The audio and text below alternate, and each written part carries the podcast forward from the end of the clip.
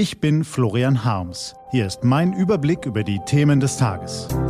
T-Online-Tagesanbruch. Was heute wichtig ist. Dienstag, 17. August 2021. Corona, Klima, Afghanistan. Überall Krise. Aber Politiker sind auch nur Menschen. Das ist ein Problem in unserer krisengeschüttelten Welt. Gelesen von Amelie Baerboth. Permanent überfordert. Deutschland erfreute sich jahrzehntelang eines hervorragenden Rufs in der Welt. Die Bundesrepublik galt als zuverlässig, solide, effizient. Darauf konnte man als Bürger dieses Landes durchaus stolz sein. In jüngster Zeit aber bekommt das Bild immer mehr Kratzer, wird das Vertrauen in die Kompetenz des politischen Führungspersonals immer häufiger erschüttert. In einer Welt der permanenten Krisen drängt sich der Eindruck auf, Deutschland kann kein Krisenmanagement mehr. Stattdessen schlittern wir allzu oft sehenden Auges in Katastrophen hinein und wenn wir einmal drin sind, finden wir nur schwer den Ausgang. Corona-Krise, die Hochwasserkatastrophe in Westdeutschland und nun das Desaster in Afghanistan.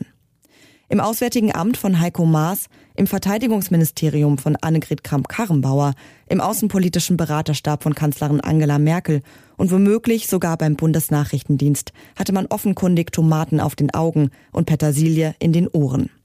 Dabei hatte die deutsche Botschaft in Kabul einem Bericht der ARD zufolge schon seit Wochen vor einer möglichen Gefährdung ihres Personals gewarnt. Vergeblich. Und nun zeigen sich die Kanzlerin, ihre Minister und ihre Referatsleiter, die Generäle in den Kasernen, die hochdekorierten Offiziere im Bändlerblock und all die anderen Experten und Oberexperten allesamt betroffen von den brutalen Szenen aus Kabul. Und alles, was nun hektisch in die Wege geleitet wird, die Luftbrücke, die zusätzlich entsandten US-Elitesoldaten, die Versuche mit den Taliban-Kommandeuren zu verhandeln, kommt viel, viel zu spät. Das ist kein Krisenmanagement, das ist die Karikatur eines Krisenmanagements. Wieder einmal. Man kann das alles so meinen, sagen und schreiben und man kann lange nach Gründen forschen. Auf der Suche nach Antworten auf die Frage, warum Deutschland so oft das Krisenmanagement misslingt, wird man vielerlei finden. Da ist die strukturelle Überforderung des politischen Systems und seines Personals. Seit Jahren sind die Spitzenpolitiker einer Krise nach der anderen ausgesetzt. Finanzen, Schulden, Euro, Atom, Flüchtlinge, Terror, Corona und, und, und. Gleichzeitig erscheinen auch die einzelnen Krisen in der globalisierten Welt komplexer als früher. Führt man sich die Brandherde, Risiken und Krisensymptome rund um den Globus vor Augen, kann man zu der Einschätzung gelangen, dass diese Herausforderungen einfach zu groß sind für die geordneten, jedoch oftmals behäbigen Prozesse in einem demokratischen, gemütlichen Land wie Deutschland. Man kann die Fehler einzelner Politiker anprangern. Und wenn man sieht, wie unbeholfen die Vertreter der Bundesregierung in den Afghanistan-Abzug hineingetappt sind, kann man auch persönliche Konsequenzen fordern.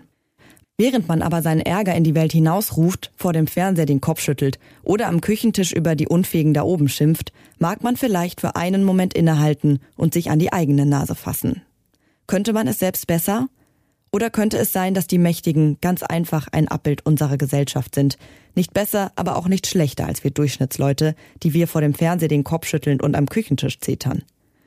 Regierende haben andere Mittel und Möglichkeiten als Otto und Anna Normalbürger, keine Frage. Aber auch sie sind nur Menschen, mit Stärken und leider eben auch mit vielen Schwächen. Wenn permanente Überforderung durch ein Krisendauerbombardement in einer immer komplexeren Welt dazu führt, dass Schwächen sehr viel deutlicher zutage treten, dann ist das womöglich einfach nur menschlich. Was heute wichtig ist. Die T-Online-Redaktion blickt heute für Sie unter anderem auf diese Themen. Furcht vor Flüchtlingen. Wie geht es heute weiter in Afghanistan? Entgleister Tarifkonflikt. Kommen weitere Bahnstreiks? Und wer holt den Supercup? Bayern oder Dortmund? Diese und andere Nachrichten, Analysen, Interviews und Kolumnen gibt's den ganzen Tag auf t-online.de. Das war der T-Online Tagesanbruch vom 17. August 2021, produziert vom Podcast Radio Detektor FM. Den Tagesanbruch zum Hören gibt's auch in der Podcast-App Ihrer Wahl, kostenlos zum Abonnieren. Wünsche Ihnen einen frohen Tag. Ihr Florian Harms.